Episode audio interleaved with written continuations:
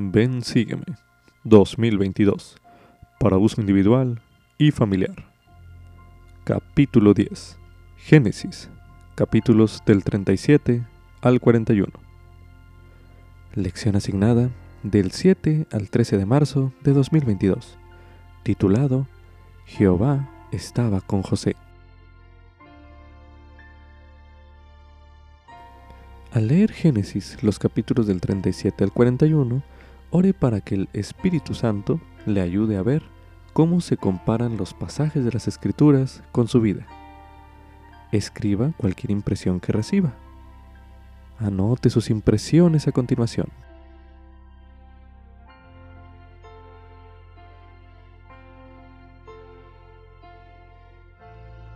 En ocasiones a las personas buenas les ocurren cosas malas.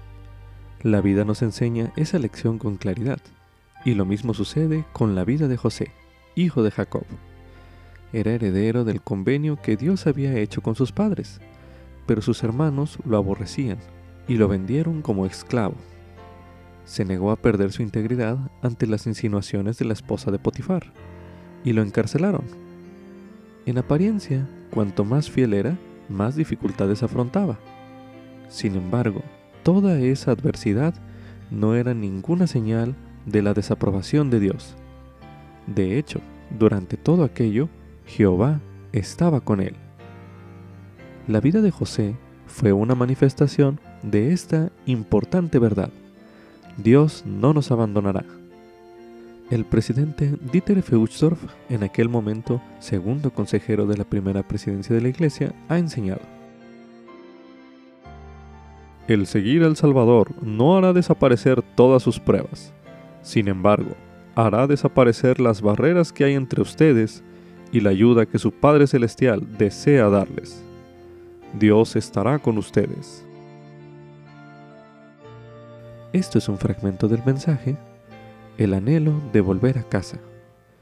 Mensaje pronunciado en la Conferencia General de octubre de 2017.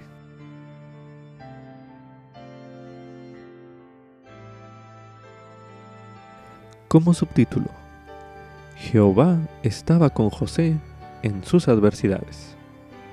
Esto es correspondiente a Génesis, capítulo 37, los versículos del 1 al 28. Génesis, capítulo 39, así como también en el capítulo 41, los versículos del 9 al 45. A continuación se leerá Génesis, capítulo 37, los versículos del 1 al 28, que dicen lo siguiente. Y habitó Jacob en la tierra donde había peregrinado su padre, en la tierra de Canaán. Estas son las generaciones de Jacob. José, siendo de edad de 17 años, apacentaba las ovejas con sus hermanos, y el joven estaba con los hijos de Bila y con los hijos de Silpa, esposas de su padre, e informaba José a su padre de la mala fama de ellos. Y amaba Israel a José más que a todos sus hijos, porque le había tenido en su vejez, y le hizo una túnica de diversos colores. Y viendo sus hermanos que su padre lo amaba más que a todos sus hermanos, le aborrecían, y no podían hablarle pacíficamente. Y soñó José un sueño, y lo contó a sus hermanos, y ellos llegaron a aborrecerle más todavía. Y él les dijo, Oíd ahora este sueño que he soñado He aquí que atábamos manojos en medio del campo, y he aquí que mi manojo se levantaba y quedaba erguido, y vuestros manojos estaban alrededor y se inclinaban ante el mío. Y le respondieron sus hermanos, ¿Reinarás tú sobre nosotros, o te enseñorearás sobre nosotros? Y le aborrecieron aún más a causa de sus sueños y de sus palabras.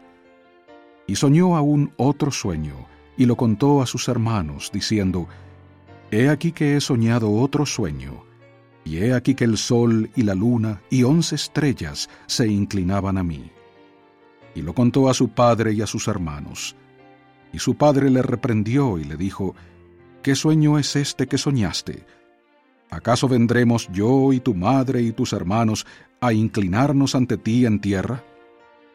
Y sus hermanos le tenían envidia mas su padre reflexionaba sobre eso. Y fueron sus hermanos a apacentar las ovejas de su padre en Siquem. Y dijo Israel a José, Tus hermanos apacientan las ovejas en Siquem. Ven, y te enviaré a ellos. Y él respondió, Heme aquí. Y él le dijo, Ve ahora, mira cómo están tus hermanos y cómo están las ovejas, y tráeme la respuesta y lo envió del valle de Hebrón y llegó a Siquem. Y lo halló un hombre, andando él perdido por el campo, y le preguntó a aquel hombre diciendo, ¿Qué buscas? Y él respondió, Busco a mis hermanos. Te ruego que me muestres dónde están apacentando. Y aquel hombre respondió, Ya se han ido de aquí. Yo les oí decir, Vamos a Dotán. Entonces José fue tras sus hermanos, y los halló en Dotán y cuando ellos lo vieron de lejos, antes que llegara cerca de ellos, conspiraron contra él para matarle. Y se dijeron unos a otros, He aquí viene el soñador. Ahora pues venid y matémosle, y echémosle en una cisterna, y diremos, Alguna mala bestia le devoró, y veremos qué será de sus sueños. Y cuando Rubén oyó esto, lo libró de sus manos y dijo, No lo matemos y les dijo Rubén, No derraméis sangre, echadlo en esta cisterna que está en el desierto, y no pongáis mano sobre él, para librarlo así de sus manos, para hacerlo volver a su padre. Y sucedió que cuando llegó José a sus hermanos, ellos despojaron a José de su túnica, la túnica de colores que llevaba puesta, y le tomaron y le echaron en la cisterna. Mas la cisterna estaba vacía, no había en ella agua. Y se sentaron a comer pan, y alzando los ojos miraron, y he aquí una compañía de ismaelitas que venía de Galaad, y sus camellos traían aromas, y bálsamo y mirra, y descendían para llevarlos a Egipto. Entonces Judá dijo a sus hermanos, ¿Qué provecho hay en que matemos a nuestro hermano y encubramos su muerte? Venid y vendámosle a los ismaelitas, y no sea nuestra mano sobre él, porque es nuestro hermano y nuestra carne. Y sus hermanos estuvieron de acuerdo con él. Y cuando pasaban los mercaderes madianitas, sacaron ellos a José de la cisterna, y le trajeron arriba y le vendieron a los ismaelitas por veinte piezas de plata. Y estos llevaron a José a Egipto. A continuación se leerá Génesis Capítulo 39 Y llevado José a Egipto, Potifar, oficial de Faraón, capitán de los de la guardia, varón egipcio, lo compró de manos de los ismaelitas que lo habían llevado allá. Mas Jehová estaba con José, y fue varón próspero, y estaba en la casa de su amo, el egipcio. Y vio su amo que Jehová estaba con él, y que todo lo que él hacía, Jehová lo hacía prosperar en su mano. Así halló José gracia ante sus ojos y le servía, y él le hizo mayordomo de su casa y entregó en su poder todo lo que tenía. Y aconteció que, desde cuando le dio el encargo de su casa y de todo lo que tenía, Jehová bendijo la casa del egipcio a causa de José. Y la bendición de Jehová estaba sobre todo lo que tenía, así en la casa como en el campo. Y dejó todo lo que tenía en manos de José, y con él no se preocupaba de nada más que del pan que comía. Y era José de hermoso semblante y bella presencia. Y aconteció después de esto, que la esposa de su amo puso sus ojos en José y le dijo, Acuéstate conmigo. Y él no quiso, y dijo a la esposa de su amo, He aquí que mi amo no se preocupa conmigo de lo que hay en la casa, y ha puesto en mis manos todo lo que tiene. No hay otro mayor que yo en esta casa, y ninguna cosa me ha reservado sino a ti, por cuanto tú eres su esposa. ¿Cómo pues haría yo este gran mal y pecaría contra Dios? Y sucedió que hablaba ella a José cada día, y él no la escuchaba para acostarse al lado de ella para estar con ella. Aconteció que entró él un día en la casa para hacer su oficio, y no había nadie de los de casa allí. Y ella lo asió de la ropa, diciendo, Acuéstate conmigo.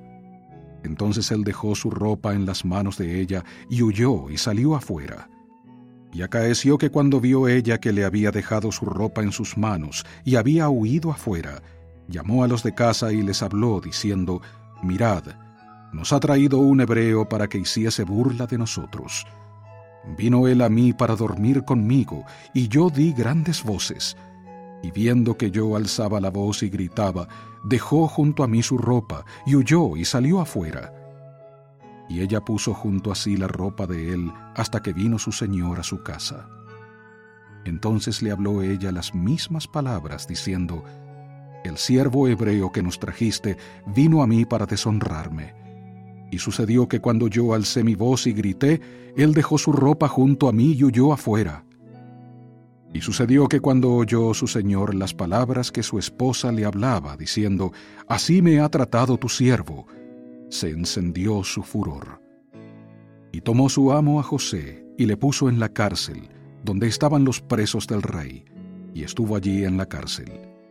Mas Jehová estaba con José, y le extendió su misericordia, y le dio gracia ante los ojos del jefe de la cárcel. Y el jefe de la cárcel entregó en manos de José a todos los presos que había en aquella prisión. Todo lo que se hacía allí, él lo hacía.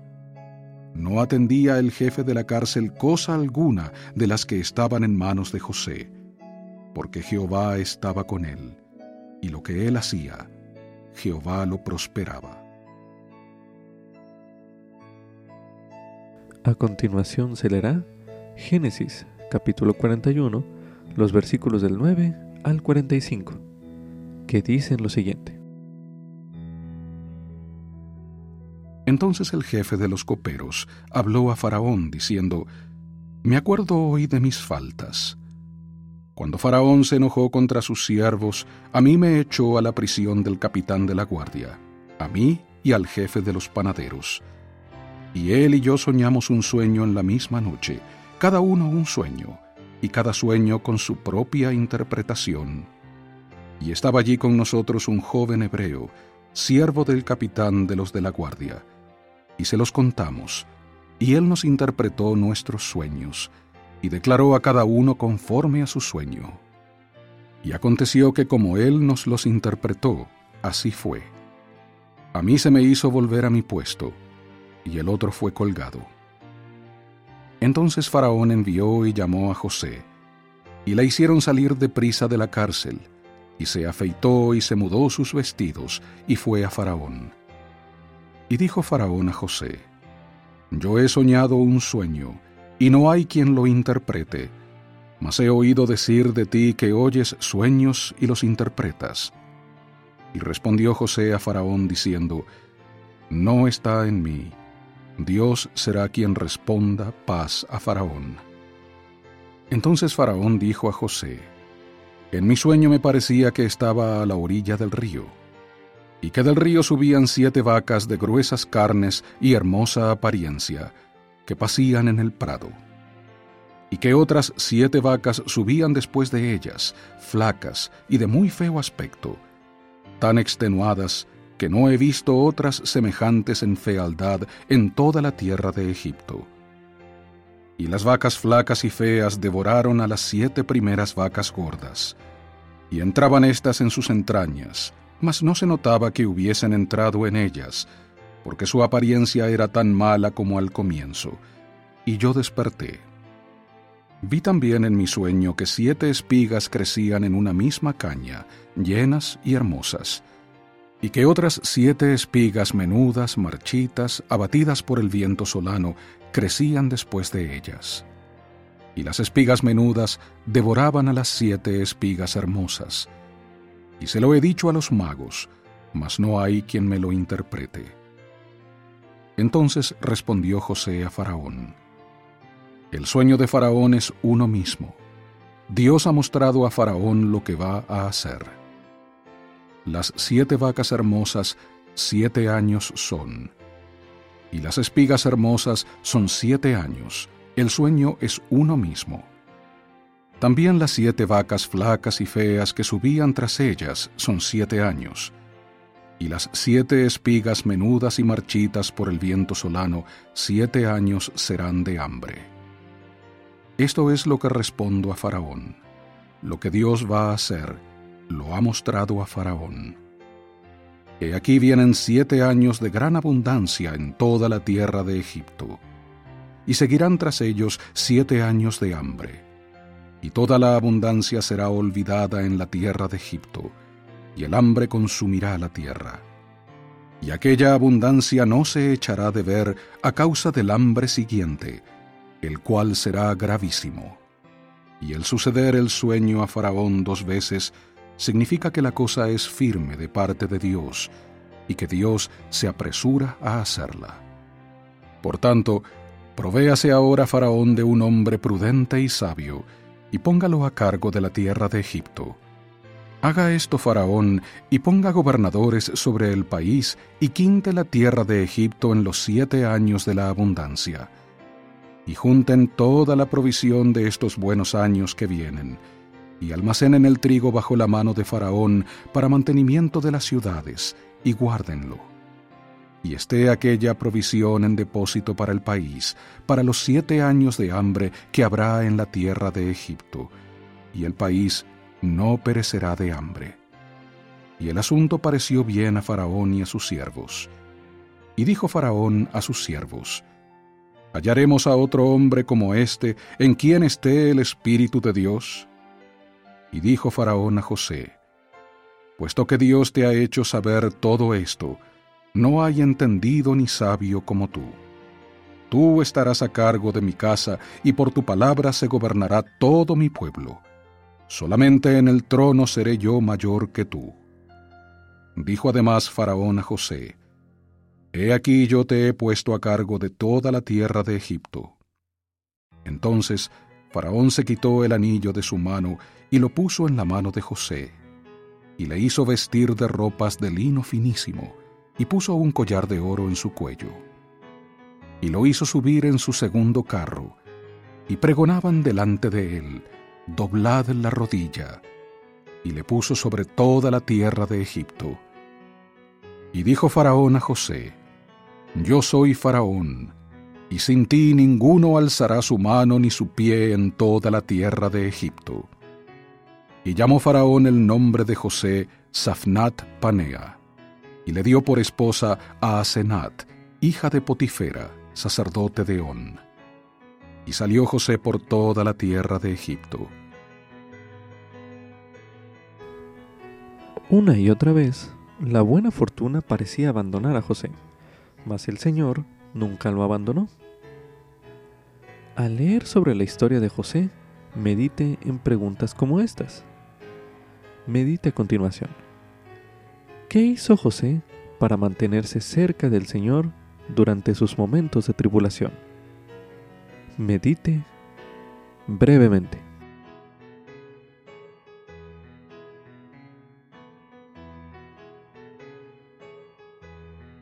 Ahora medite.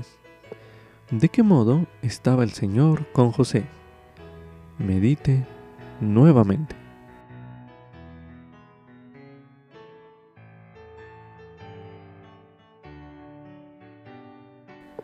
Algunos ejemplos de cómo Jehová estaba con José son vistos en Génesis capítulo 39, los versículos del 2 al 3 y también el 21 y 23 los cuales se leerán a continuación. Mas Jehová estaba con José, y fue varón próspero, y estaba en la casa de su amo, el egipcio.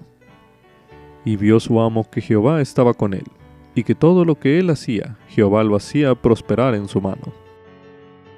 Mas Jehová estaba con José, y le extendió su misericordia, y le dio gracia ante los ojos del jefe de la cárcel no atendía al jefe de la cárcel cosa alguna de las que estaban en manos de José, porque Jehová estaba con él, y lo que él hacía, Jehová lo prosperaba.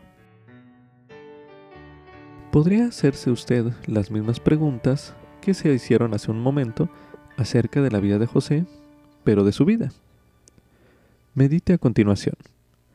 ¿Qué evidencias ha tenido usted de que el Señor no le ha abandonado en los momentos de pruebas. Medite brevemente.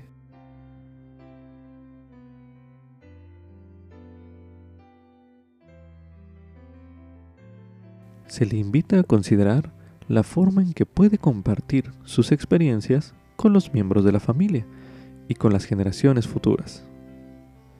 A continuación se leerá 1 Nefi, capítulo 5, el versículo 14, donde se menciona. Y aconteció que mi padre leí también halló sobre las planchas de bronce la genealogía de sus padres, por lo que supo que descendía de José, sí, aquel José que era hijo de Jacob, que fue vendido para Egipto, y preservado por la mano del Señor, para que salvara del hambre a su padre Jacob y a toda su casa. Medite a continuación. ¿Qué puede hacer usted ahora a fin de prepararse para permanecer fiel cuando afronte las pruebas en el futuro? Medite una última vez en este bloque de lectura.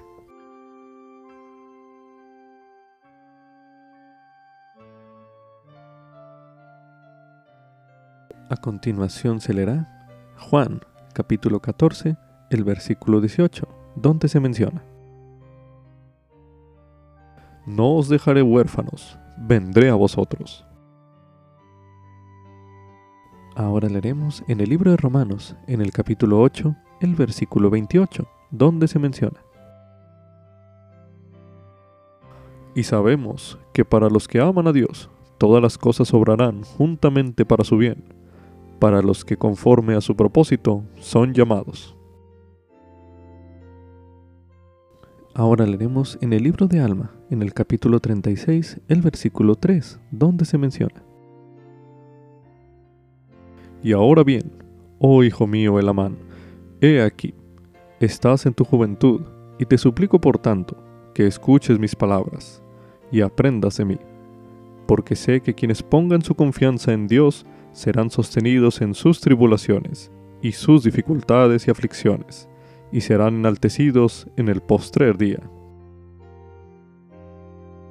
Ahora leeremos en Doctrina y Convenios, en la sección 121, los versículos del 7 al 8, que dicen lo siguiente. Hijo mío, pasa tu alma, tu adversidad y tus aflicciones no serán más que por un breve momento y entonces si lo sobrellevas bien, Dios te exaltará, triunfará sobre todos tus enemigos.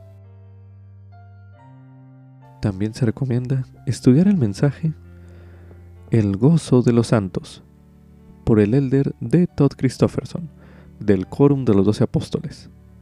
Mensaje pronunciado en la Conferencia General de octubre de 2019, el cual escucharemos a continuación.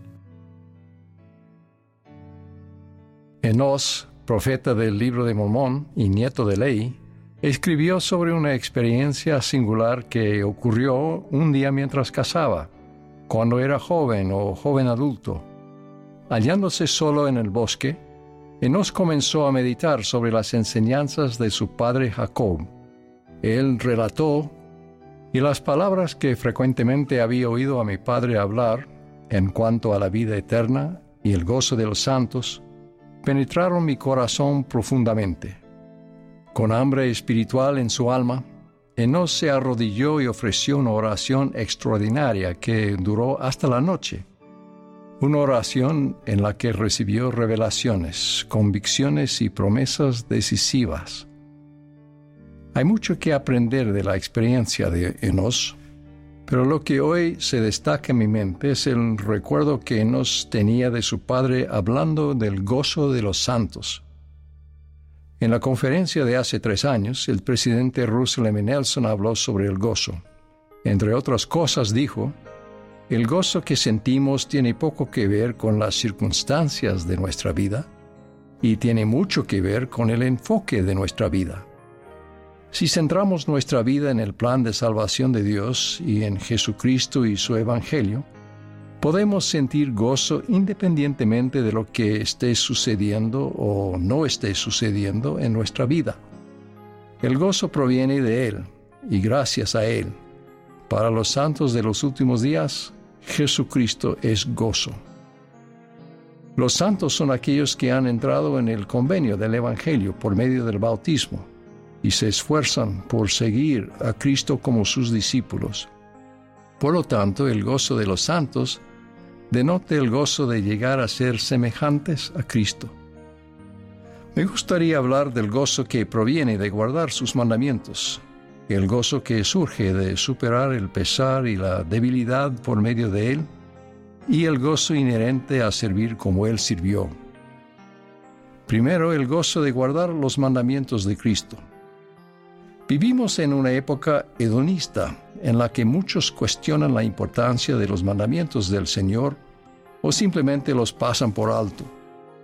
Frecuentemente los que menosprecian los preceptos divinos, tales como la ley de castidad, el principio de la honradez y la santidad del día de reposo, parecen prosperar y disfrutar de las cosas buenas de la vida, en ocasiones aún más que quienes se esfuerzan por ser obedientes. Algunos comienzan a preguntarse si el esfuerzo y los sacrificios valen la pena. El antiguo pueblo de Israel una vez se quejó. Por demás es servir a Dios. ¿Y qué aprovecha que guardemos su ley y andemos afligidos delante de Jehová de los ejércitos? Decimos pues ahora, bienaventurados los soberbios. Sí, los que hacen lo malo son prosperados. Sí, tientan a Dios y escapan. Solo esperen, dijo el Señor, hasta el día en que yo integre mis joyas. Entonces discerniréis la diferencia que hay entre el justo y el malo, entre el que sirve a Dios y el que no le sirve. Los inicuos podrán gozar de su obra por un tiempo, pero eso siempre es pasajero. El goce de los santos es duradero. Dios ve las cosas desde su verdadera perspectiva y comparte esa perspectiva con nosotros a través de sus mandamientos, los que nos guían eficazmente, evitando las trampas y los baches de esta vida, hacia el gozo eterno. El profeta José Smith explicó, cuando sus mandamientos nos enseñan, lo hacen con la perspectiva de la eternidad, porque Dios nos considera como si estuviésemos en la eternidad Dios mora en la eternidad y no ve las cosas como nosotros. No he conocido a nadie que, encontrando el Evangelio tarde en su vida, no deseara que hubiera ocurrido antes. Ah, las malas decisiones y los errores que podría haber evitado, dicen. Los mandamientos del Señor son nuestra guía hacia mejores elecciones y resultados más felices cómo debemos regocijarnos y agradecerle por mostrarnos este camino más excelente. Cuando adolescente, la hermana Colombo Rosette Camuaña, de la República Democrática del Congo, que ahora sirve en la misión Costa de Marfil, Avillán Oeste, ayunó y oró durante tres días para buscar la dirección que Dios deseaba que tomara. Una noche, en una notable visión, se le mostró una capilla y lo que ahora reconoce como un templo. Ella comenzó a buscar y pronto encontró la capilla que había visto en su sueño. El letrero decía La Iglesia de Jesucristo de los Santos de los Últimos Días. La hermana Camuaña se bautizó y luego su madre y sus seis hermanos. Ella dijo, cuando recibí el Evangelio me sentí como un ave capturada que había sido liberada. Mi corazón estaba lleno de gozo. Tenía la certeza de que Dios me ama. Guardar los mandamientos del Señor nos permite sentir su amor de forma más clara y completa. El camino estrecho y angosto de los mandamientos conduce directamente al árbol de la vida, el árbol y su fruto, el más dulce y más deseable que todas las cosas, son una representación del amor de Dios y llenan el alma de un gozo inmenso. El Salvador dijo, Si guardáis mis mandamientos, permaneceréis en mi amor, así como yo he guardado los mandamientos de mi Padre y permanezco en su amor. Estas cosas os he hablado para que mi gozo esté en vosotros y vuestro gozo sea completo. Segundo, el gozo de vencer por medio de Cristo. Incluso cuando estamos guardando fielmente los mandamientos, hay pruebas y tragedias que podrían interrumpir nuestro gozo. Pero al esforzarnos por vencer estos desafíos, con la ayuda del Salvador, se preservan tanto el gozo que sentimos ahora como el gozo que anticipamos. Cristo aseguró a sus discípulos, en el mundo tendréis aflicción, pero confiad, yo he vencido al mundo. Es al volverse hacia Él, al obedecerle y unirnos a Él, que la prueba y el pesar se convierten en gozo. Menciono un ejemplo. En 1989, Jack Rushton servía como presidente de la estaca Irvine, California, en Estados Unidos. Durante unas vacaciones familiares en la costa, Jack estaba practicando surf sin tabla cuando una ola lo arrastró contra una roca que le fracturó el cuello y lesionó gravemente la médula espinal. Jack dijo después, en el instante en que me golpeé, supe que estaba paralizado. Ya no pudo hablar ni respirar por sí mismo. Familiares, amigos y miembros de la estaca se solidarizaron con el hermano Rushton y su esposa Joanne y entre otras cosas remodelaron parte de su casa para facilitar el uso de la silla de ruedas. Por 23 años, Joan se convirtió en la principal cuidadora de Jack. Refiriéndose a los relatos del libro de Mormón de cómo el Señor visitó a su pueblo en sus aflicciones y aligeró sus cargas, Joan dijo, A menudo me maravilla la felicidad que siento al cuidar a mi esposo. Una modificación realizada en el sistema respiratorio de Jack restauró su capacidad para hablar y en menos de un año fue llamado como maestro de doctrina del Evangelio y patriarca de estaca. Cuando daba una bendición patriarcal, otro poseedor del sacerdocio colocaba la mano del hermano Rushton sobre la cabeza del que recibía la bendición y le sostenía la mano y el brazo. Jack falleció el día de Navidad de 2012, después de 22 años de servicio dedicado. Cierta vez en una entrevista, Jack observó, mi fe nunca flaqueó, pero eso no significa que no haya sufrido depresiones. Creo que por primera vez en mi vida fui empujado al límite y literalmente no tenía a dónde dirigirme, por lo que me dirigí al Señor y hasta el día de hoy siento un gozo ilimitado. Esta es una época de ataques, a veces despiadados, en las redes sociales y en persona, contra quienes buscan sostener las normas del Señor en cuanto a la vestimenta, el entretenimiento y la pureza sexual. A menudo son los jóvenes y los jóvenes adultos entre los santos, así como las mujeres y las madres, quienes llevan esta cruz de burla y persecución. No es fácil sobreponerse a tal abuso, pero recuerden las palabras de Pedro. Si sois vituperados por el nombre de Cristo, sois bienaventurados, porque el Espíritu de gloria y de Dios reposan sobre vosotros. Ciertamente por ellos Él es blasfemado, pero por vosotros es glorificado. Por último, el gozo de servir como Cristo.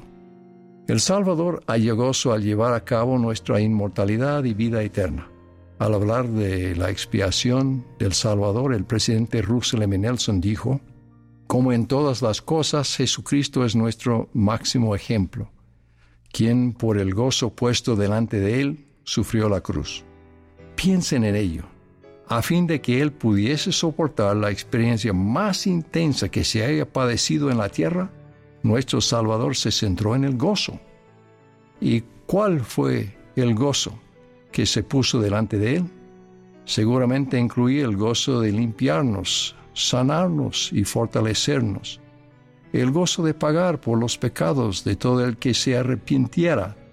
El gozo de hacer posible que ustedes y yo regresáramos a casa limpios y dignos para vivir con nuestros padres celestiales y nuestras familias. Del mismo modo, el gozo puesto delante de nosotros es el gozo de ayudar al Salvador en su obra de redención. como simiente e hijos de Abraham, participamos en la obra de bendecir a todas las familias de la tierra con las bendiciones del Evangelio, que son las bendiciones de salvación, sí, de vida eterna. Las palabras de alma vienen a mi mente. Esta es mi gloria, que quizá sea un instrumento en las manos de Dios para conducir algún alma al arrepentimiento, y este es mi gozo. Y aquí cuando veo a muchos de mis hermanos verdaderamente arrepentidos y que vienen al Señor su Dios, mi alma se llena de gozo. Pero no me regocijo en mi propio éxito solamente, sino que mi gozo es más completo a causa del éxito de mis hermanos que han subido a la tierra de Nefi. Y cuando pienso en el éxito de estos mis hermanos, se transporta mi alma como si fuera a separarse del cuerpo, tan grande es mi gozo. Los frutos de nuestro servicio mutuo en la iglesia son parte del gozo puesto delante de nosotros. Incluso en momentos de desánimo o estrés podemos ministrar con paciencia si estamos centrados en el gozo de agradar a Dios y en brindar luz, alivio y felicidad a sus hijos, nuestros hermanos y hermanas. El mes pasado, cuando estuvo en Haití para la dedicación del templo de Puerto Príncipe, el elder David Bednar y su esposa Susan se reunieron con una hermana joven cuyo esposo había muerto en un trágico accidente pocos días antes. Lloraron juntos.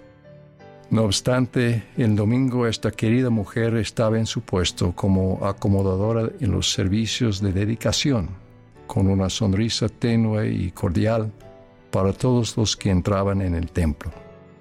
Junto con el presidente Russell M. Nelson testifico que el gozo es un don para los santos fieles que han soportado las cruces del mundo y que están tratando de vivir de forma intencional una vida de rectitud como enseñó Jesucristo. Ruego que el gozo de ustedes sea completo. En el nombre de Jesucristo. Amén. Como subtítulo, Si soy fiel, el Señor me guiará e inspirará. Esto es correspondiente a Génesis, capítulo 37, los versículos del 5 al 11. Génesis, capítulo 40, así como también en el capítulo 41, los versículos del 1 al 38. A continuación se releerá Génesis, capítulo 37, los versículos del 5 al 11, que dicen lo siguiente. Y soñó José un sueño, y lo contó a sus hermanos, y ellos llegaron a aborrecerle más todavía. Y él les dijo, Oíd ahora este sueño que he soñado. He aquí que atábamos manojos en medio del campo, y he aquí que mi manojo se levantaba y quedaba erguido, y vuestros manojos estaban alrededor y se inclinaban ante el mío. Y le respondieron sus hermanos, ¿Reinarás tú sobre nosotros o te enseñorearás sobre nosotros? Y le aborrecieron aún más a causa de sus sueños y de sus palabras. Y soñó aún otro sueño, y lo contó a sus hermanos, diciendo, He aquí que he soñado otro sueño, y he aquí que el sol y la luna y once estrellas se inclinaban a mí. Y lo contó a su padre y a sus hermanos. Y su padre le reprendió y le dijo, ¿qué sueño es este que soñaste? ¿Acaso vendremos yo y tu madre y tus hermanos a inclinarnos ante ti en tierra? Y sus hermanos le tenían envidia, mas su padre reflexionaba sobre eso. A continuación escucharemos Génesis, capítulo 40. Y aconteció después de estas cosas que el copero del rey de Egipto y el panadero delinquieron contra su señor, el rey de Egipto. Y se enojó Faraón contra sus dos oficiales, contra el jefe de los coperos y contra el jefe de los panaderos. Y los puso en prisión en la casa del capitán de la guardia, en la cárcel donde José estaba preso. Y el capitán de la guardia se los encargó a José, y él les servía, y estuvieron días en la prisión y ambos, el copero y el panadero del rey de Egipto, que estaban arrestados en la prisión, soñaron un sueño, cada uno su propio sueño en una misma noche, cada sueño con su propia interpretación. Y vino a ellos José por la mañana y los miró, y he aquí vio que estaban tristes. Y él preguntó a aquellos oficiales de Faraón que estaban con él en la prisión de la casa de su señor, diciendo, ¿Por qué hoy están decaídos vuestros semblantes? Y ellos le dijeron, Hemos soñado un sueño y no hay quien lo interprete. Entonces les dijo José, ¿no son de Dios las interpretaciones? Contádmelo ahora. Entonces el jefe de los coperos contó su sueño a José y le dijo, Yo soñé que veía una vid delante de mí, y en la vid tres sarmientos, y ella como que brotaba y arrojaba su flor, viniendo a madurar sus racimos de uvas, y que la copa de Faraón estaba en mi mano, y tomaba yo las uvas, y las exprimía en la copa de Faraón, y ponía yo la copa en la mano de Faraón. Y le dijo José, Esta es su interpretación. Los tres sarmientos son tres días. Al cabo de tres días Faraón levantará tu cabeza, y te restituirá a tu puesto, y darás la copa a Faraón en su mano, como solías hacerlo cuando eras su copero. Acuérdate pues de mí cuando tengas ese bien, y te ruego que uses conmigo de misericordia, y hagas mención de mí a Faraón, y me saques de esta casa. Porque he sido hurtado de la tierra de los hebreos, y nada he hecho aquí para que me pusiesen en la cárcel. Y viendo el jefe de los panaderos que había interpretado para bien, dijo a José, También yo soñé que veía tres canastillos blancos sobre mi cabeza, y en el canastillo más alto había toda clase de manjares de panadería para Faraón, y las aves los comían del canastillo de sobre mi cabeza.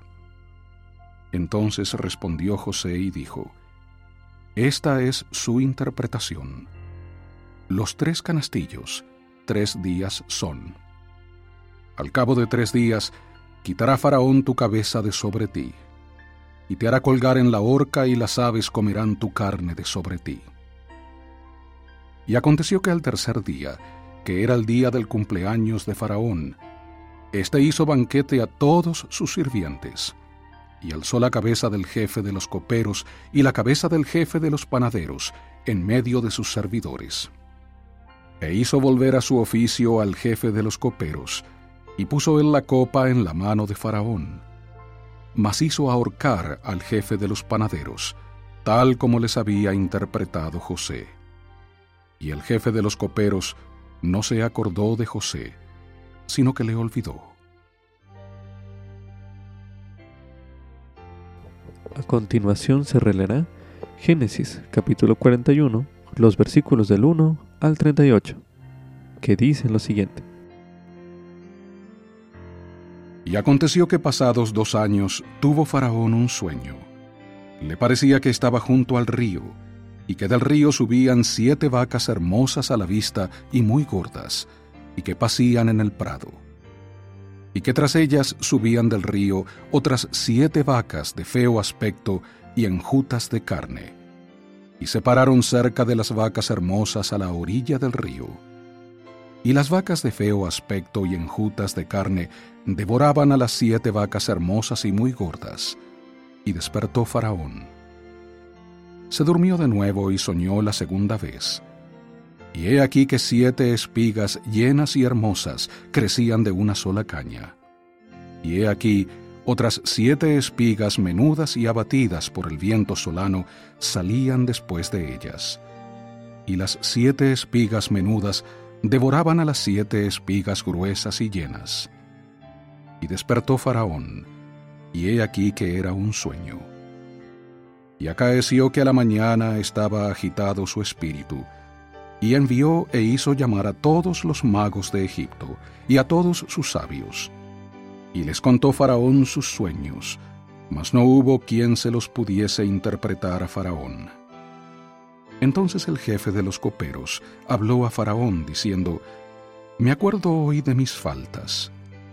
Cuando Faraón se enojó contra sus siervos, a mí me echó a la prisión del capitán de la guardia, a mí y al jefe de los panaderos. Y él y yo soñamos un sueño en la misma noche, cada uno un sueño, y cada sueño con su propia interpretación.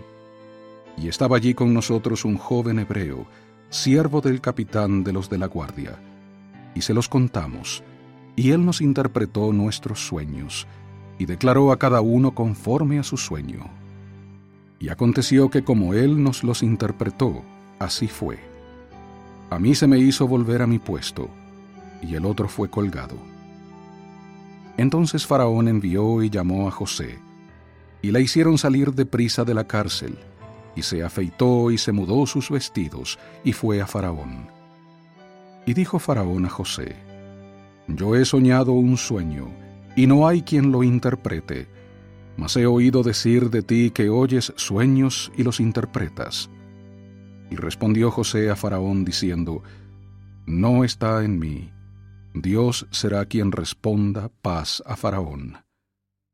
Entonces Faraón dijo a José, En mi sueño me parecía que estaba a la orilla del río, y que del río subían siete vacas de gruesas carnes y hermosa apariencia, que pasían en el prado, y que otras siete vacas subían después de ellas, flacas y de muy feo aspecto, tan extenuadas que no he visto otras semejantes en fealdad en toda la tierra de Egipto. Y las vacas flacas y feas devoraron a las siete primeras vacas gordas, y entraban éstas en sus entrañas, mas no se notaba que hubiesen entrado en ellas, porque su apariencia era tan mala como al comienzo, y yo desperté. Vi también en mi sueño que siete espigas crecían en una misma caña, llenas y hermosas, y que otras siete espigas menudas, marchitas, abatidas por el viento solano, crecían después de ellas. Y las espigas menudas devoraban a las siete espigas hermosas. Y se lo he dicho a los magos, mas no hay quien me lo interprete. Entonces respondió José a Faraón, El sueño de Faraón es uno mismo. Dios ha mostrado a Faraón lo que va a hacer. Las siete vacas hermosas siete años son. Y las espigas hermosas son siete años. El sueño es uno mismo. También las siete vacas flacas y feas que subían tras ellas son siete años. Y las siete espigas menudas y marchitas por el viento solano, siete años serán de hambre. Esto es lo que respondo a Faraón. Lo que Dios va a hacer lo ha mostrado a Faraón. He aquí vienen siete años de gran abundancia en toda la tierra de Egipto, y seguirán tras ellos siete años de hambre, y toda la abundancia será olvidada en la tierra de Egipto, y el hambre consumirá la tierra. Y aquella abundancia no se echará de ver a causa del hambre siguiente, el cual será gravísimo. Y el suceder el sueño a Faraón dos veces significa que la cosa es firme de parte de Dios y que Dios se apresura a hacerla. Por tanto, provéase ahora Faraón de un hombre prudente y sabio, y póngalo a cargo de la tierra de Egipto. Haga esto Faraón, y ponga gobernadores sobre el país, y quinte la tierra de Egipto en los siete años de la abundancia.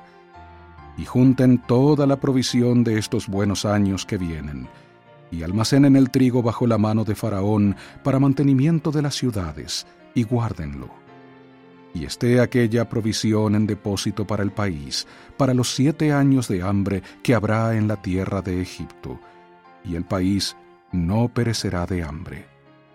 Y el asunto pareció bien a Faraón y a sus siervos.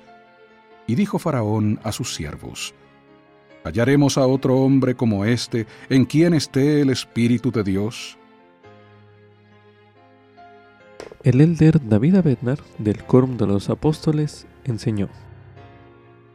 Las revelaciones se transmiten de diversas maneras, entre ellas, por ejemplo, en sueños, visiones, conversaciones con mensajeros celestiales e inspiración. Este es un fragmento del mensaje El Espíritu de Revelación, mensaje pronunciado en la Conferencia General de abril de 2011. El Señor empleó sueños para revelar verdades a José, al jefe de los coperos y al jefe de los panaderos de Faraón y a Faraón. El Señor también reveló a José cómo interpretar dichos sueños. Medite a continuación.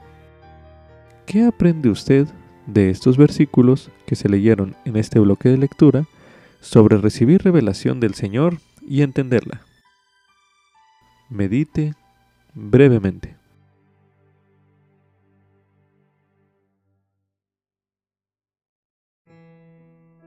Ahora medite. ¿Qué puede aprender usted del ejemplo de José cuando la revelación parece difícil de entender? Medite nuevamente.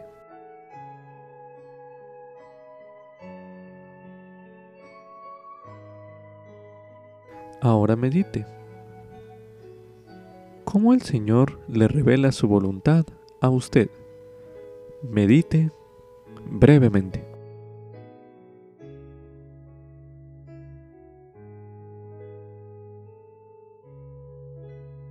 Ahora medite.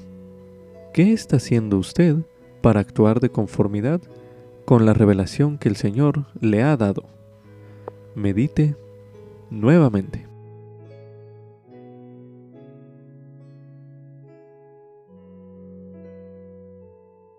Ahora medite.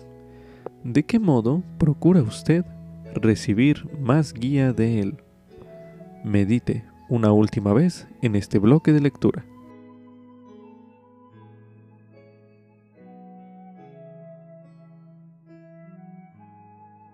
También se recomienda estudiar el mensaje Revelación para la Iglesia, Revelación para nuestras vidas, por el presidente Russell M. Nelson, pronunciado en la Conferencia General de abril de 2018, el cual escucharemos a continuación.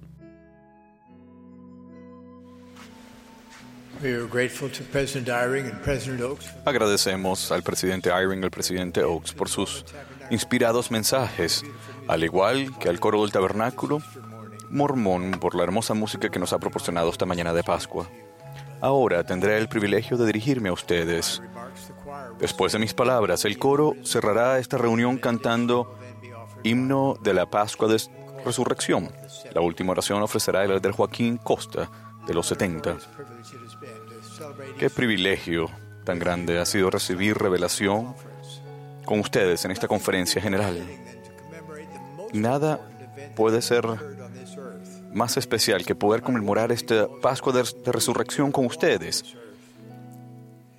adorando a aquel que caminó en esta tierra.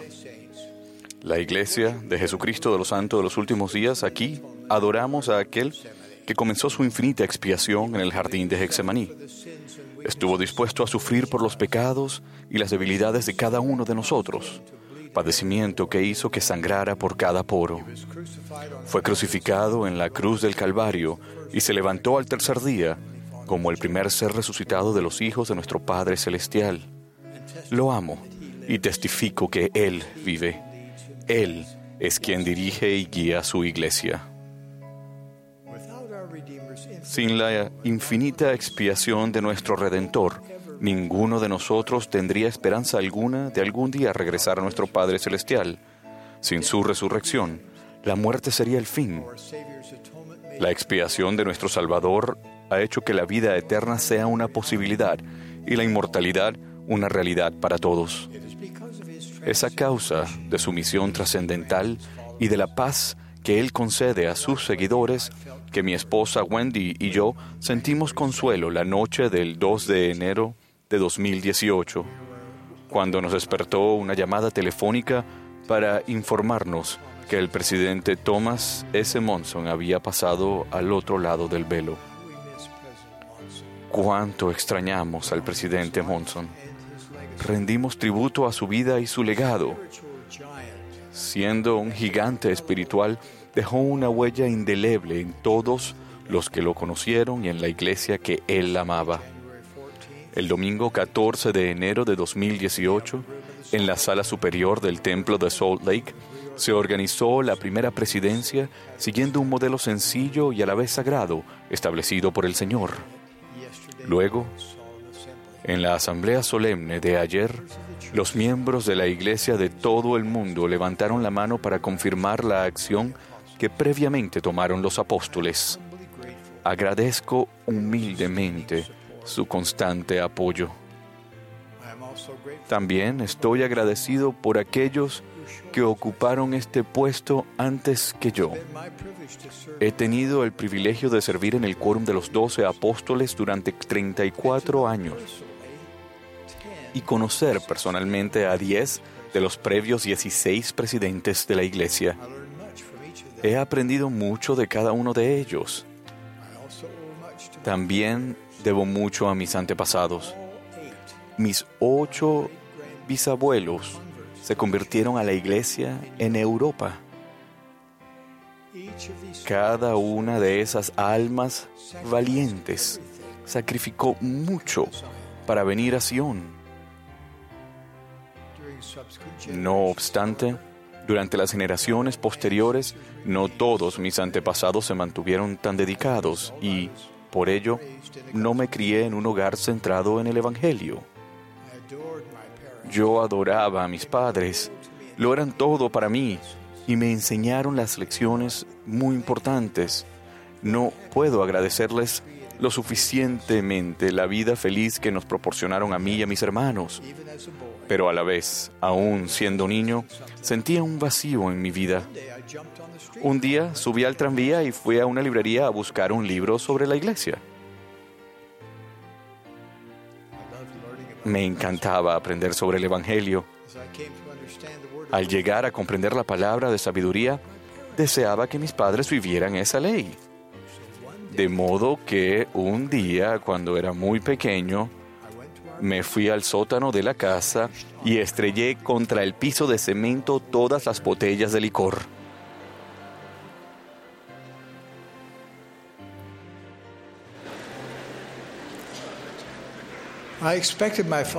Esperaba que mi padre me castigara, pero nunca dijo una sola palabra. Al madurar y empezar a comprender la magnificencia del plan del Padre Celestial, solía decirme a mí mismo, no quiero un regalo más de Navidad, solo quiero sellarme a mis padres. Ese anhelado evento no ocurrió sino hasta después que mis padres tuvieron más de 80 años. Pero sucedió. No puedo expresar del todo la alegría que sentí ese día y luego cada día después. Del día que ellos se sellaron y yo me sellé a ellos. En 1945, mientras todavía estaba en la Facultad de Medicina, contraje matrimonio con Dancel White en el templo de Salt Lake. Ella y yo fuimos bendecidos con nueve hijas maravillosas y un hijo muy querido. El último.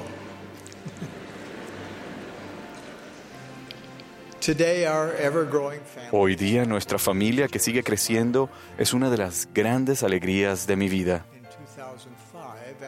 En 2005, después de casi 60 años de matrimonio, mi amada Dancel falleció inesperadamente.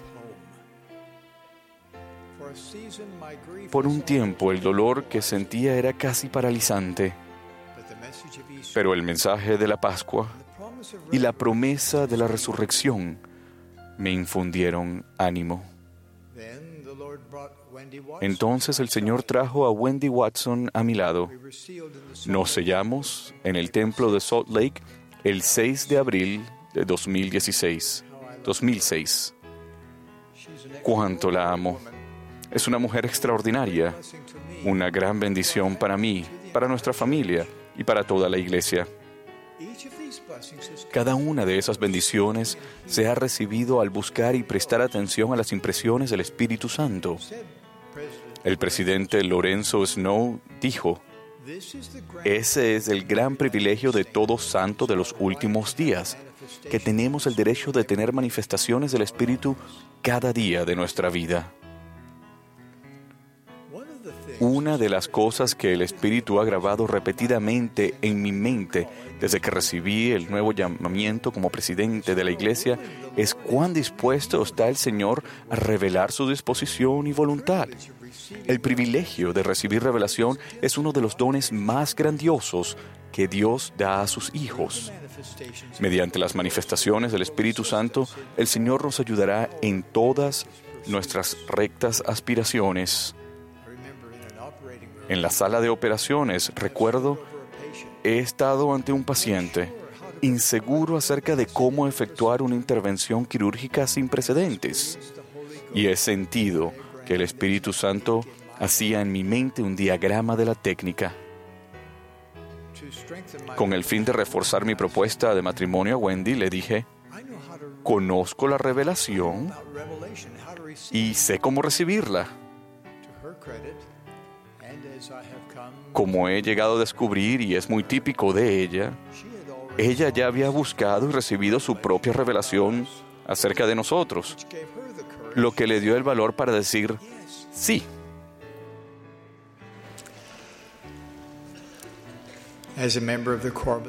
Como miembro del quórum de los doce apóstoles, yo oraba a diario para recibir revelación y le daba gracias al Señor cada vez que Él hablaba a mi corazón y a mi mente. Imagínense ese milagro.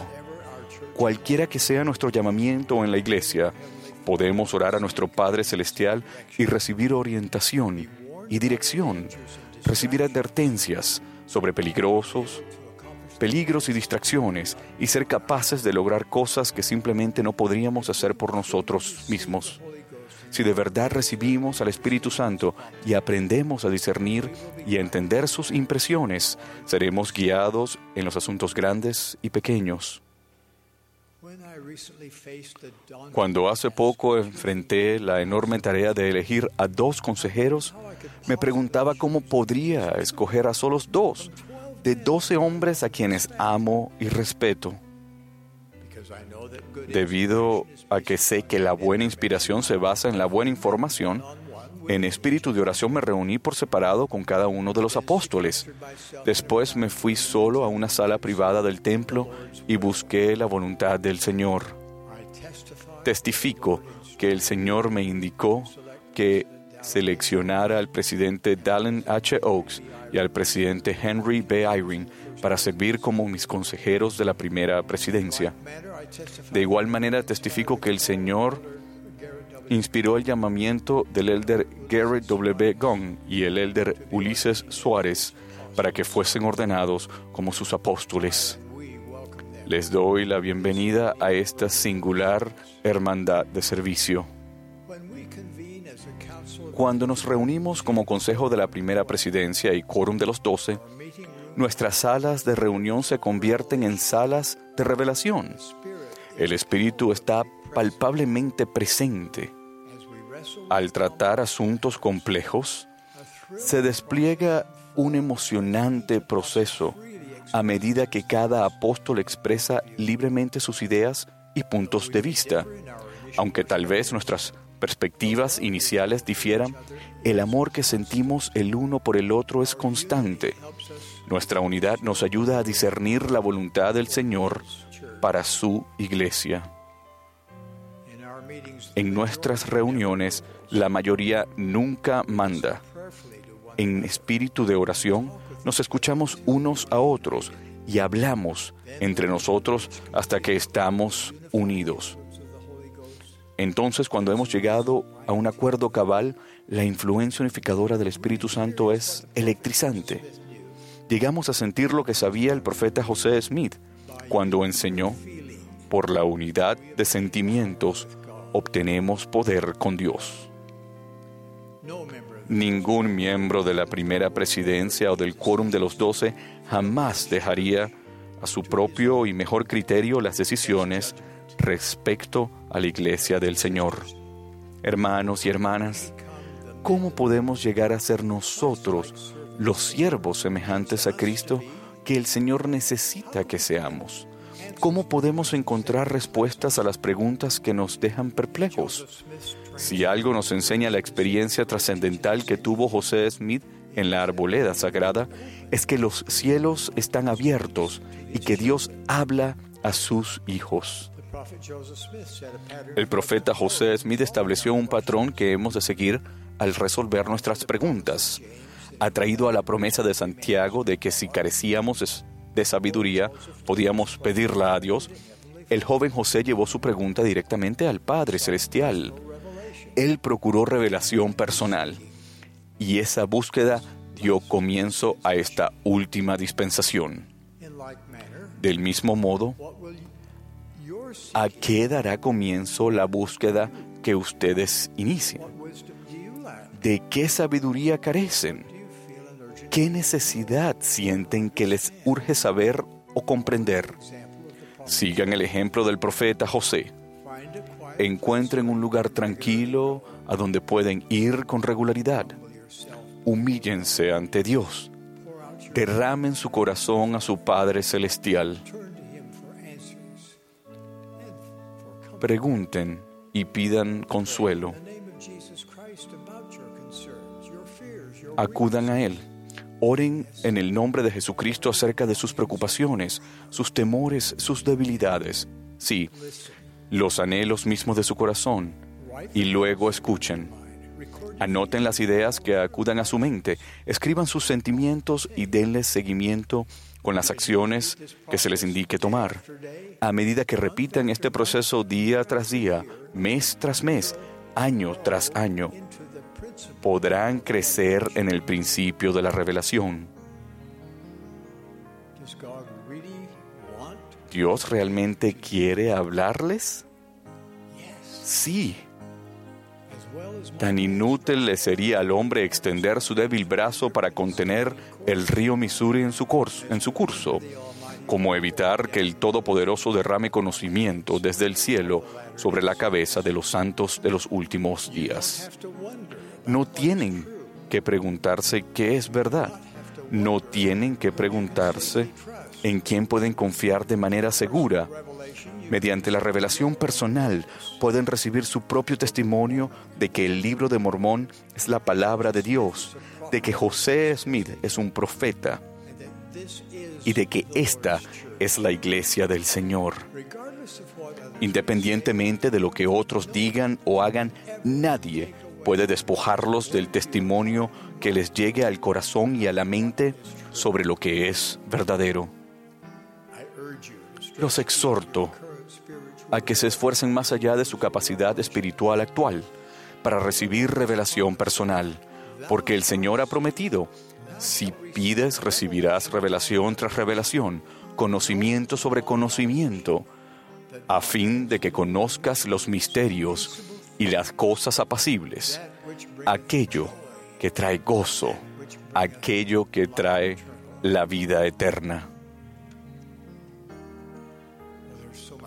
Hay mucho más que vuestro Padre Celestial quiere que sepan, tal como el elder Neil A. Maxwell enseñó. Para aquellos que tienen ojos para ver y oídos para oír, está claro que el Padre y el Hijo están divulgando los secretos del universo. Nada abre tanto los cielos como la combinación de mayor pureza, estricta, estricta obediencia, búsqueda diligente, el deleitarse a diario en las palabras de Cristo en el libro de Mormón y dedicar tiempo frecuente a la obra del templo y de historia familiar. Indudablemente, tal vez haya ocasiones en que piensen que los cielos están cerrados, pero les prometo que a medida que sigan siendo obedientes, expresando gratitud por cada bendición que el Señor les dé, y en tanto honren con paciencia el tiempo del Señor, se les dará el conocimiento y la comprensión que buscan. Todas las bendiciones que el Señor tiene para ustedes, incluyendo los milagros, vendrán a continuación. Eso es lo que la revelación personal les traerá. Soy optimista en cuanto al futuro. Estará lleno de oportunidades para que cada uno de nosotros progrese, contribuya y lleve el Evangelio a todos los rincones de la tierra. Sin embargo, tampoco soy ingenuo en cuanto a los días venideros. Vivimos en un mundo complejo y cada vez más contencioso. El constante acceso a las redes sociales y un ciclo de noticias de 24 horas nos bombardean con incesantes mensajes. Si hemos de tener alguna esperanza de examinar la infinidad de voces y las filosofías de los hombres que atacan la verdad, debemos aprender a recibir revelación. Nuestro Salvador y Redentor Jesucristo llevará a cabo algunas de sus obras más maravillosas entre ahora y cuando vuelva de nuevo. Veremos indicios milagrosos de que Dios el Padre y su amado Hijo presiden esta tierra en majestad y gloria. Pero en los días futuros no será posible sobrevivir espiritualmente sin la influencia guiadora, orientadora y consoladora del Espíritu Santo.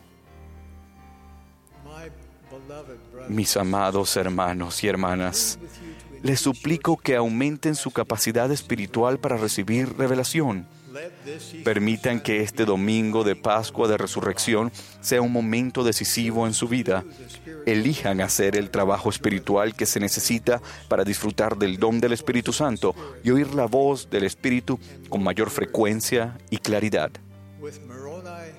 Al igual que Moroni, en esta Pascua de Resurrección los exhorto a venir a Cristo y procurar toda buena dádiva, empezando con el don del Espíritu Santo, el cual puede cambiar y cambiará sus vidas. Somos seguidores de Jesucristo. La verdad más importante que el Espíritu Santo jamás le testificará es que Jesús es el Cristo, el Hijo del Dios viviente. Él vive. Él es nuestro intercesor ante el Padre, nuestro ejemplo y nuestro Redentor. En este domingo de Pascua de Resurrección conmemoramos su sacrificio expiatorio, su resurrección literal y su divinidad. Esta es su iglesia, restaurada mediante el profeta José Smith. Testifico de ello con mi expresión de amor por cada uno de ustedes. En el sagrado nombre de Jesucristo. Amén. Igualmente, también se recomienda estudiar el mensaje La capacidad espiritual por la hermana Michelle D. Craig, primera consejera de la Presidencia General de Mujeres Jóvenes, pronunciado en la Conferencia General de octubre de 2019, el cual estudiaremos a continuación. Este verano, cuando salía de un campamento de mujeres jóvenes, una señorita me entregó una nota y hacía la pregunta, ¿cómo puedo saber cuando Dios está tratando de decirme algo? Me encanta su pregunta. Nuestras almas anhelan una conexión con nuestro hogar celestial.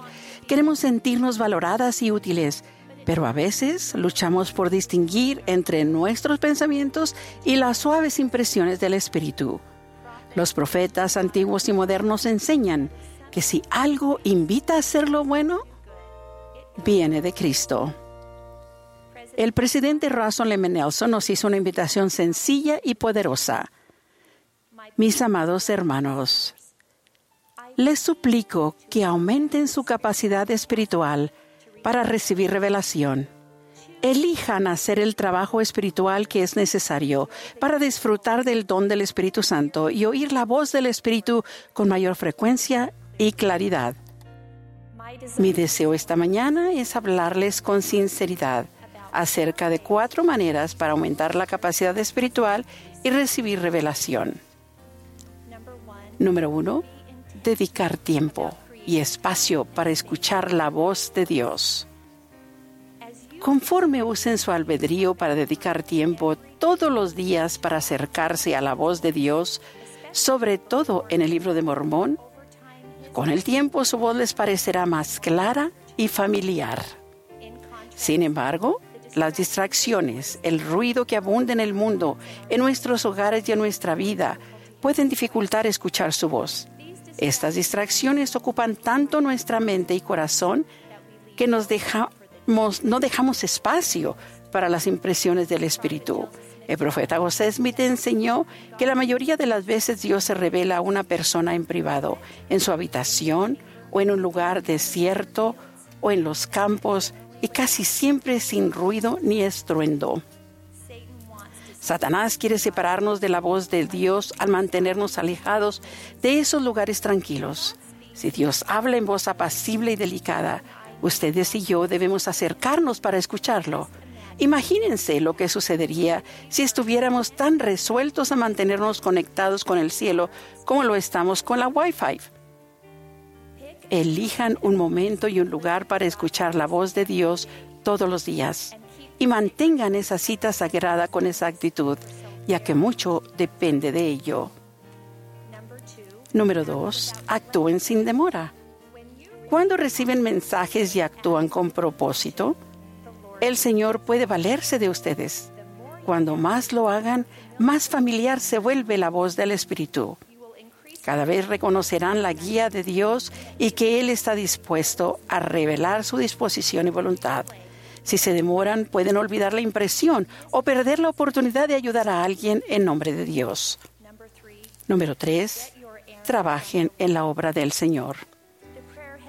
La oración que el Padre Celestial parece estar ansioso de contestar es nuestra súplica de ser guiados a alguien que necesita nuestra ayuda. El presidente Irene nos ha enseñado a buscar revelación preguntándole a Dios a quién podemos ayudar. Si hacen preguntas como esa, el Espíritu vendrá y sentirán leves empujoncitos en cuanto a cosas que pueden hacer por otras personas. Cuando llevan a cabo y hacen esas cosas, están en la obra del Señor. Y cuando están en la obra del Señor, son merecedores de recibir el don del Espíritu Santo. Pueden orar y pedir al Señor que les permita trabajar. Y al hacerlo, Él utilizará las habilidades comunes y corrientes que ustedes poseen para realizar su obra. Mi abuelo materno, Fritz Dangren, Emigró de Suecia cuando tenía 19 años. Llegó a Estados Unidos con una maleta y seis años de estudios formales. Sin hablar inglés, se dirigió a Oregón, donde trabajó como leñador y junto con mi abuela y mi madre se unió a la iglesia. Nunca presidió un barrio, pero fue un fiel maestro orientador y ayudó a más de 50 familias a activarse. ¿Cómo lo hizo? Después de la muerte del abuelo, estaba revisando una caja con sus papeles y encontré una carta escrita por un hombre que había regresado a la iglesia debido al amor de mi abuelo. La carta decía, yo creo que el secreto del hermano Fries es que siempre está en la obra del Padre Celestial. La carta del hermano Wayne Simmons, el abuelo lo visitaba y llegó a conocer a cada miembro de esa familia. Con el tiempo el abuelo les dijo que los necesitaban y los invitó a asistir a la iglesia. Pero ese domingo el hermano Simón se despertó con un dilema. No había terminado de reparar el tejado de la casa y se esperaba lluvia. Decidió que iría a la iglesia, saludaría al abuelo, pero luego se iría a casa para terminar el tejado. La familia podría asistir a la reunión sacramental sin él. Su plan marchaba bien, hasta que estando en el techo oyó que alguien subía por la escalera y dijo, cuando levanté la vista, vi al hermano Fris parado en la parte de la escalera. Él solo me sonrió. Al principio me dio vergüenza y me sentí como un niño al que habían descubierto por faltar a la escuela. Después sentí enojo. Pero el hermano Fris simplemente se quitó el saco y lo colgó en la escalera. Mientras se arremangaba las mangas de la camisa, se volvió hacia mí y dijo, Hermano, ¿tiene otro martillo? Este trabajo debe ser muy importante, no había dejado a su familia. Y si es tan importante, quiero ayudarlo. Al verlo a los ojos, solo vi bondad y amor cristiano. Mi enojo se esfumó. Ese domingo dejé mis herramientas de lado, seguí a mi buen amigo y regresamos a la capilla. El abuelo había estado en la obra del Señor y sabía que debía buscar a las ovejas perdidas. Así como los cuatro hombres subieron a su amigo paralítico al techo y después lo bajaron para que Jesucristo lo sanara, la obra del abuelo también lo llevó a un tejado. El Señor envía revelación a aquellos que procuran ayudar a los demás. Cuatro, crean y confíen. Recientemente leí en las escrituras acerca de otro gran misionero que se encontraba en la obra. Aarón enseñaba al rey de los amanitas, quien se preguntó por qué Amón, el hermano de Aarón, no había ido a enseñarle. Y Aarón dijo al rey, He aquí, el Espíritu del Señor lo ha llamado a otra parte. El Espíritu habló a mi corazón. Cada uno de nosotros tiene una misión que cumplir. A veces el Espíritu puede llamarnos a otra parte.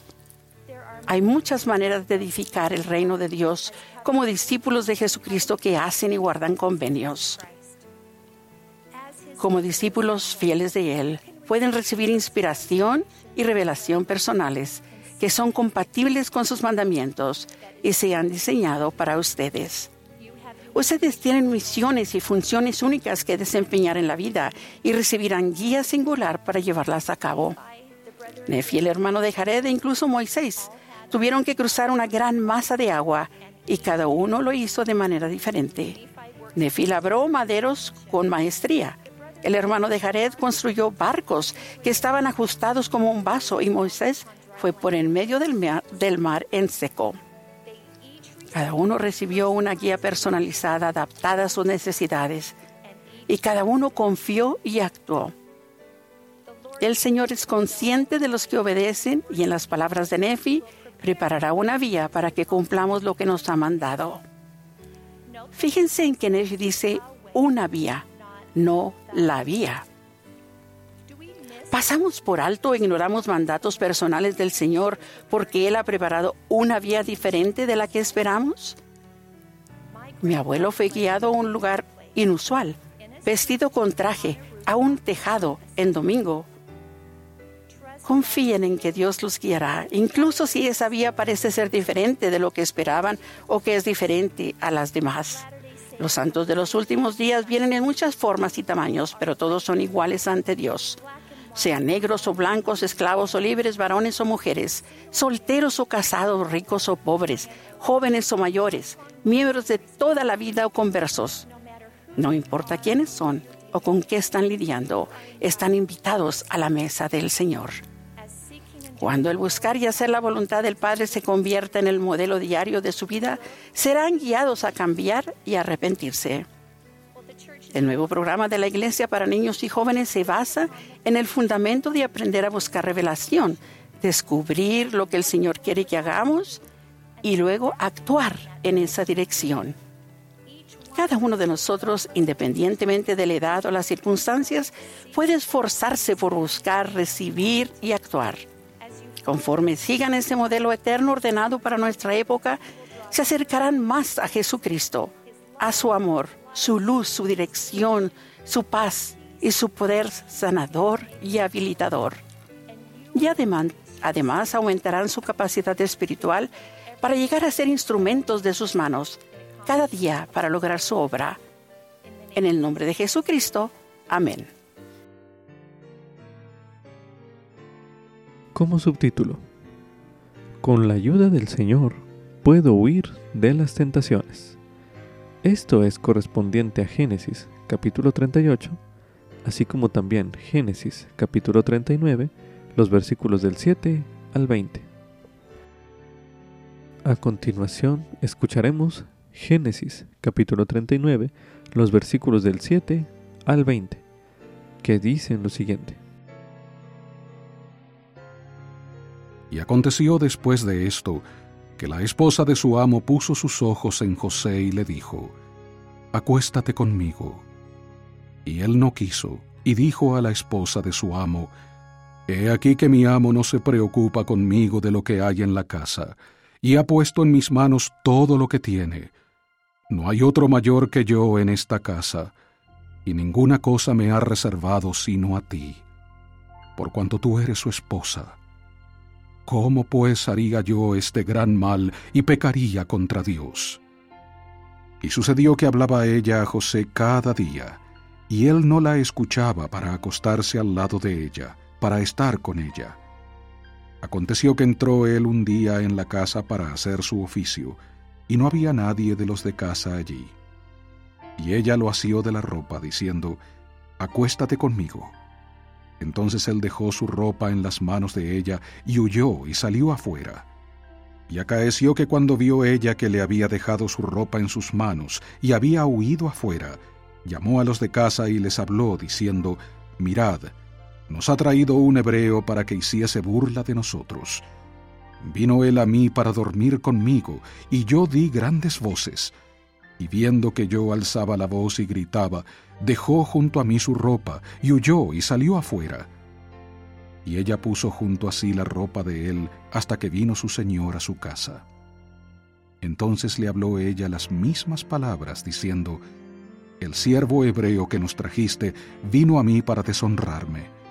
Y sucedió que cuando yo alcé mi voz y grité, él dejó su ropa junto a mí y huyó afuera. Y sucedió que cuando oyó su señor las palabras que su esposa le hablaba, diciendo, Así me ha tratado tu siervo, se encendió su furor. Y tomó su amo a José y le puso en la cárcel, donde estaban los presos del rey, y estuvo allí en la cárcel. Cuando esté usted bajo tentación, el ejemplo de José puede brindarle ánimo y fortaleza. Conforme lea y estudie sobre la experiencia de José en Génesis capítulo 39, observe lo que él hizo para resistir la tentación. Por ejemplo, a continuación releeremos Génesis capítulo 39, el versículo 8, donde se menciona.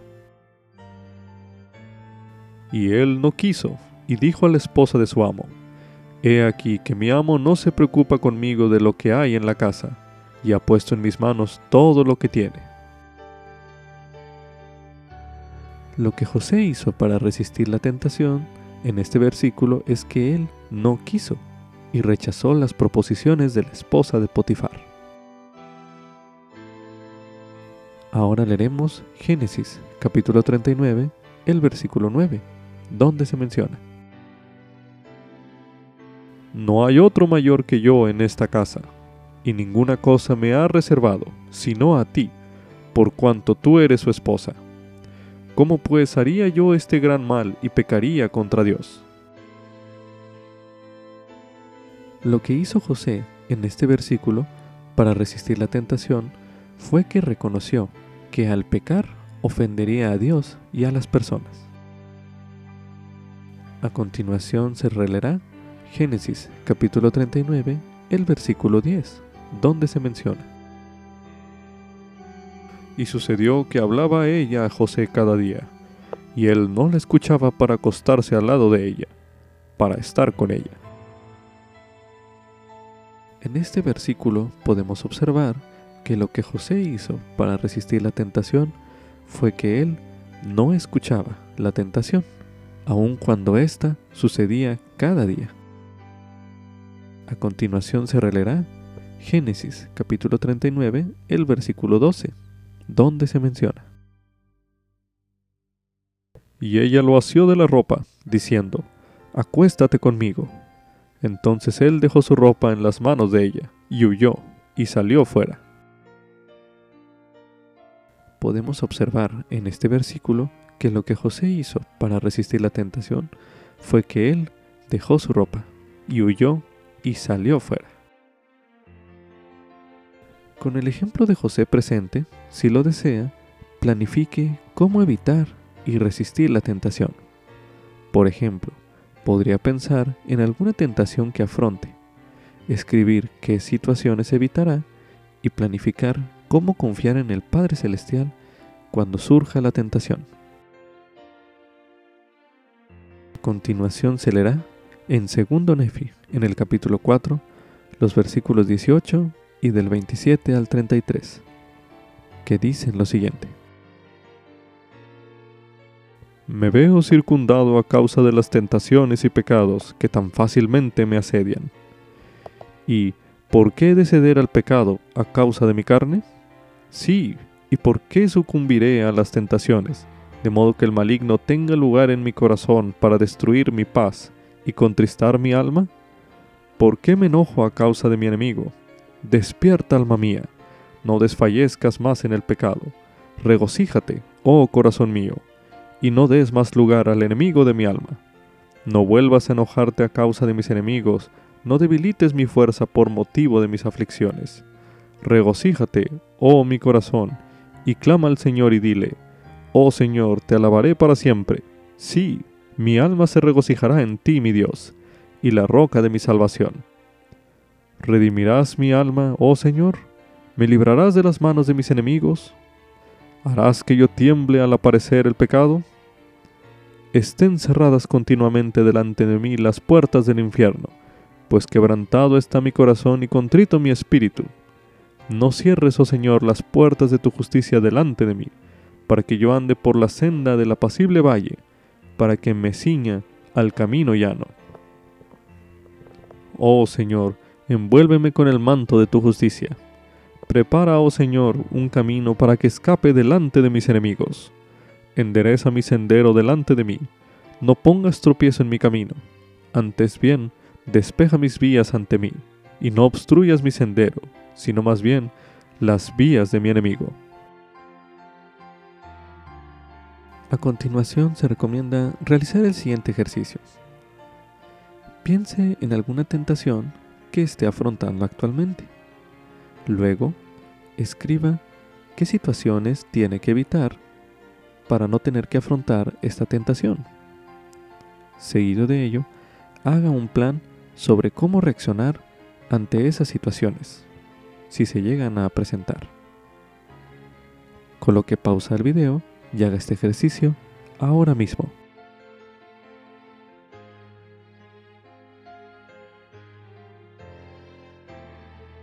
A este relato sobre la fortaleza de José, al afrontar la tentación, le precede un relato muy diferente sobre su hermano mayor, Judá, que se encuentra en Génesis, capítulo 38. A continuación escucharemos Génesis, capítulo 38. Y aconteció en aquel tiempo que Judá descendió de donde estaban sus hermanos, y se fue a casa de un varón adulamita, que se llamaba Ira. Y vio allí Judá a la hija de un hombre cananeo, el cual se llamaba Sua, y la tomó y se llegó a ella. Y ella concibió y dio a luz un hijo, y llamó su nombre Er. Y concibió otra vez y dio a luz un hijo, y llamó su nombre Onán. Y volvió a concebir, y dio a luz un hijo, y llamó su nombre Sela. Y estaba en Kesib cuando lo dio a luz. Y Judá tomó esposa para su primogénito Er, la cual se llamaba Tamar. Y Er, el primogénito de Judá, fue malo ante los ojos de Jehová, y le quitó Jehová la vida. Entonces Judá dijo a Onán, Llégate a la esposa de tu hermano, y despósate con ella, y levanta descendencia a tu hermano. Y sabiendo Onán que la descendencia no había de ser suya, Sucedía que cuando se llegaba a la esposa de su hermano, vertía en tierra, para no dar descendencia a su hermano. Y desagradó a los ojos de Jehová lo que hacía, y a él también le quitó la vida.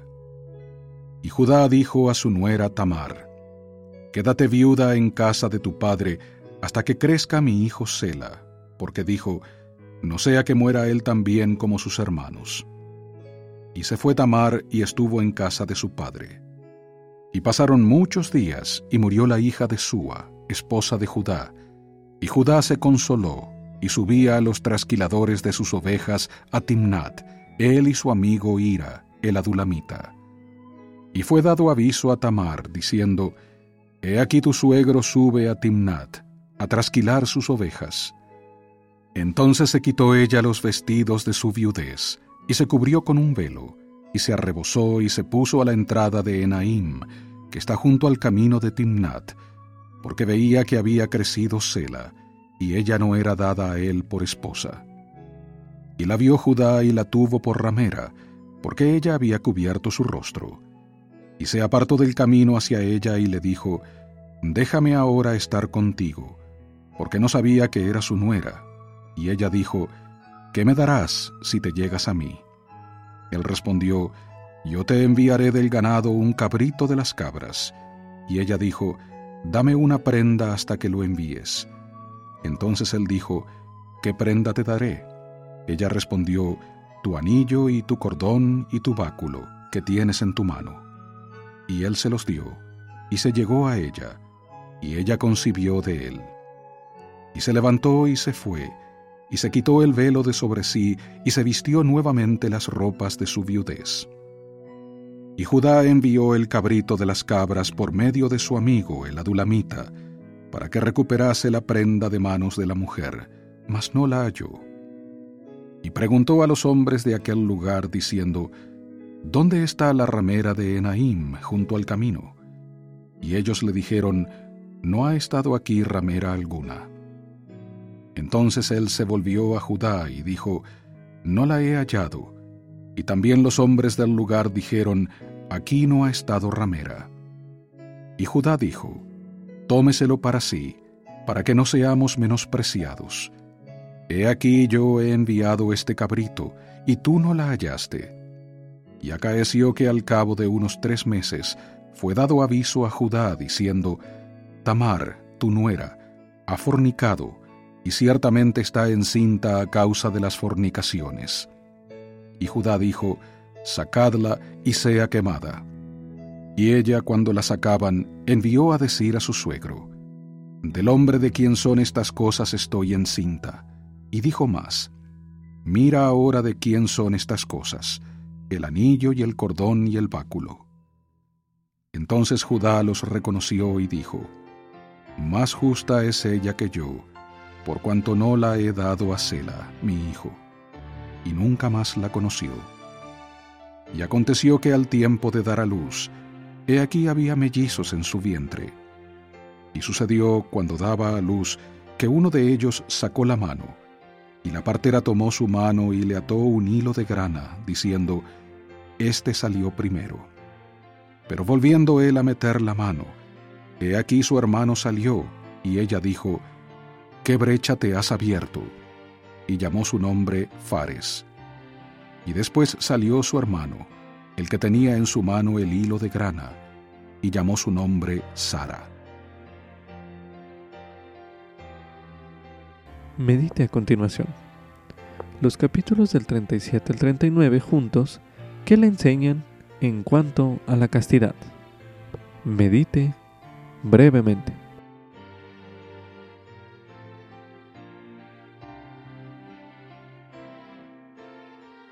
A continuación se leerá Primera de Corintios, capítulo 10, el versículo 13, donde se menciona no os ha sobrevenido ninguna tentación que no sea humana, pero fiel es Dios, que no os dejará ser tentados más de lo que podáis resistir, sino que dará también juntamente con la tentación la salida, para que podáis soportar. Ahora leeremos en primer Nefi, en el capítulo 15, los versículos del 23 al 24, que dicen lo siguiente. Y me dijeron, ¿qué significa la barra de hierro que nuestro padre vio, que conducía al árbol? Y les dije que era la palabra de Dios, y que quienes escucharan la palabra de Dios y se aferraran a ella, no perecerían jamás, ni los vencerían las tentaciones ni los ardientes dardos del adversario, para cegarlos y llevarlos hasta la destrucción. Para finalizar este bloque de lectura, se leerá en Tercer Nefi, en el capítulo 18, los versículos del 17 al 18, que dicen lo siguiente. Y ocurrió que cuando Jesús hubo hablado estas palabras a sus discípulos, se volvió de nuevo a la multitud y dijo, He aquí, en verdad, en verdad, os digo que debéis velar y orar siempre, no sea que entréis en tentación, porque Satanás desea poseeros para zarandearos como a trigo. Con esto concluye Ven Sígueme 2022 para uso individual y familiar. Capítulo 11. Génesis, capítulos 37 al 41. Lección asignada del 7 al 13 de marzo de 2022. Titulado Jehová estaba con José.